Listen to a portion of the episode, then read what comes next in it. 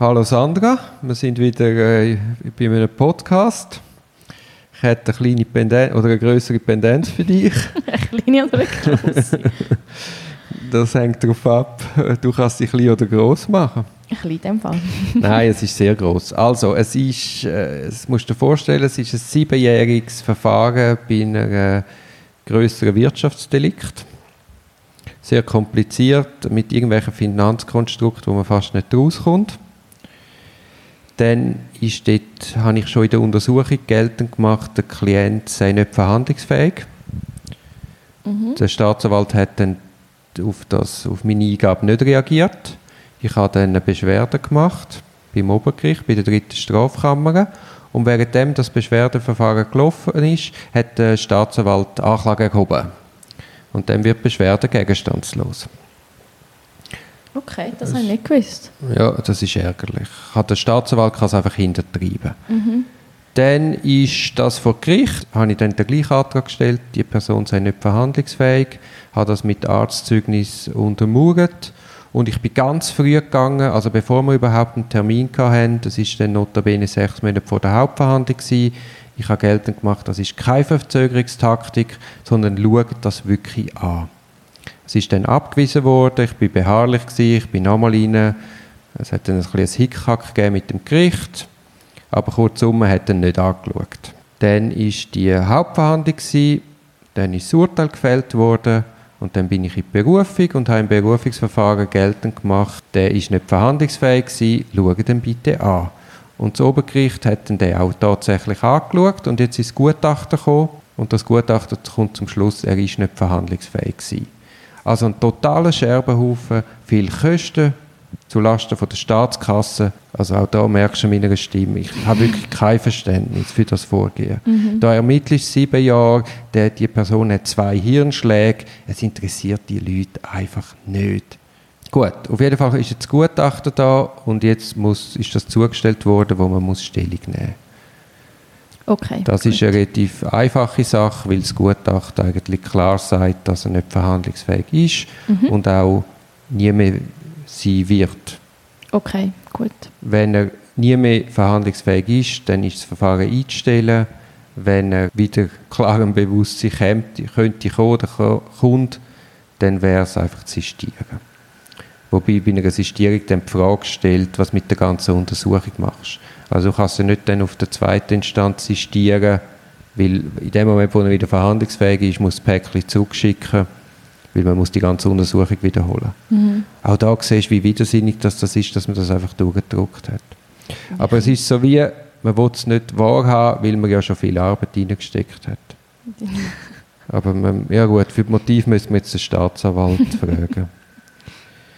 Gut, dann ist noch dazu gekommen, dass der, der Richter über meine, also ich das ist auch wieder, das ist eine Mutmaßung, aber weil ich wirklich vehement, aus ehrlichem Wissen und aus der ehrlichen Meinung, dass der wirklich nicht verhandlungsfähig ist, ich habe ja mit dem viel Besprechungsgespräche gehabt und ich habe ja gemerkt, wie er sich nicht halten kann, dass er mich jedes Mal wieder neu gefragt hat, was eigentlich der Vorwurf sei. Ui, ja. Und dann gemerkt haben, das ist nicht einfach gespielt, sondern da, da fehlt es wirklich an der, an der Hirnleistung. Und eben, weil ich da wahrscheinlich vehement mich gewehrt habe, ist auf jeden Fall zum Schluss, nach einem siebenjährigen äh, Verfahren, ich habe nie eine Kontorechnung gestellt, ist die Honorarnote um sage und schreibe 28% gekürzt worden. Und zwar einfach pauschal. Ohne näher sagen, Position X oder Position Y sei überrissen oder nicht zu entschädigen, aus welchen Gründen auch immer, sondern einfach pauschal. Jawohl. Und zwar auch für die Untersuchung. Also sicher nicht zulässig. Und da ich jetzt mal davon ausgehe, dass der Vorsitzende das auch weiß, dass das so nicht zulässig ist, gehe ich davon aus, dass das eine Abstrafung war. Vielleicht hat er auch gute Erfahrung gemacht mit anderen Anwälten, dass die das akzeptiert haben.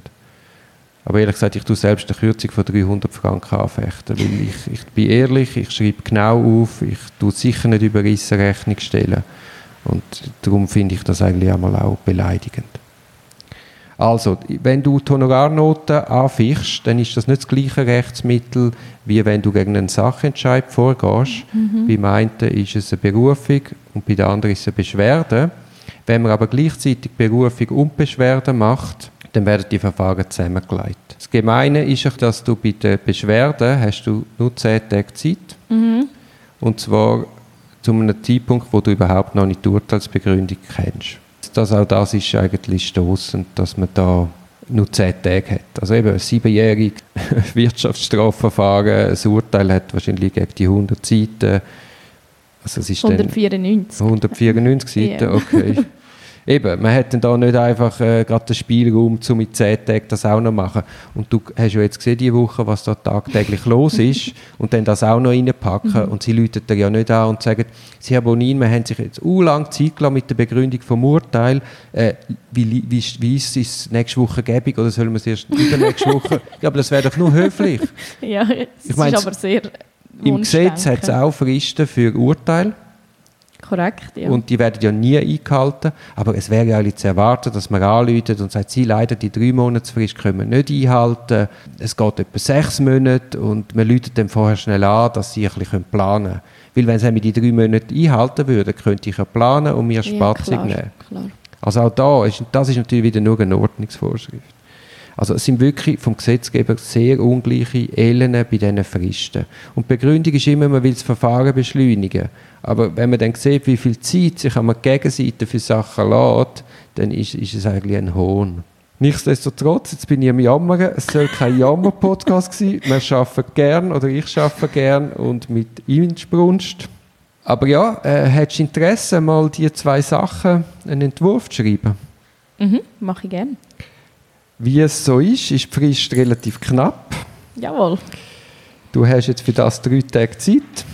Dienstag. Nein, Mittwoch. Machen wir Ah, Mittwoch. Perfekt. Eben, viel zu hast noch so viel Tiefe Zeit. Entspannung. Tiefe Entspannung entsteht. Nein, wir haben schon länger Zeit. Aber das, oder ich muss ja dann vielleicht auch noch drüber, dass wir das dann noch gemeinsam anschauen. Ein, zwei Kommas ändern. Genau, genau. So stelle ich es mir wirklich vor. Gut, also, dann merci für deinen Einsatz. Sehr gerne.